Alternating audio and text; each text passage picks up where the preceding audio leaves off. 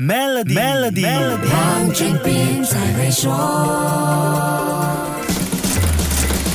你好，我是黄俊斌。如果你还记得曾经上过的地理课，位于埃及和西奈半岛之间的苏伊士运河位置特殊，是全球运输要道。它横跨亚洲和非洲交界，并且连接欧洲，这大大缩短了亚洲到欧洲的航运路程和时间。这条全长一百六十四公里的运河，两端分别是地中海和红海。地中海当然就是欧洲这一边了，那红海这一端呢，就是亚洲和非洲的部分。船只通过红海进入苏伊士运河，就能一路通往地中海，再经过直布罗陀海峡到欧洲，这样的航线方便了亚洲、非洲和欧洲三个大陆的经贸往来，更节省了大量的时间和运输成本。比方说，从英国伦敦到新加坡的商船使用苏伊士运河，能节省百分之三十三的航程；伦敦到孟买的航程可以缩短百分之四十三。现在，胡塞武装叛军在红海入口曼德海峡攻击船只，等于是掐住这条航线的咽喉。全球多家航运公司，包括全球最大的货运船公司 MSC，第二大货运船公司 Mask。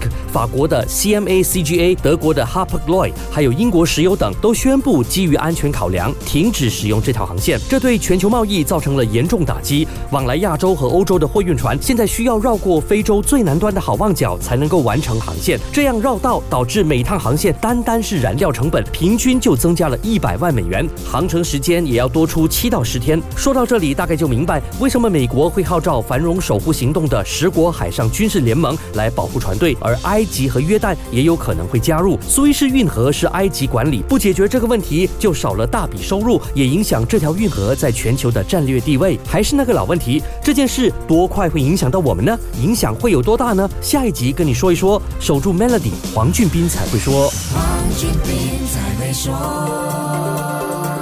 使用 Maybank 卡消费，以赢取全新 Mercedes-Benz iPhone 15 Pro 等奖品。详情浏览 maybank.my/cards，需符合条规。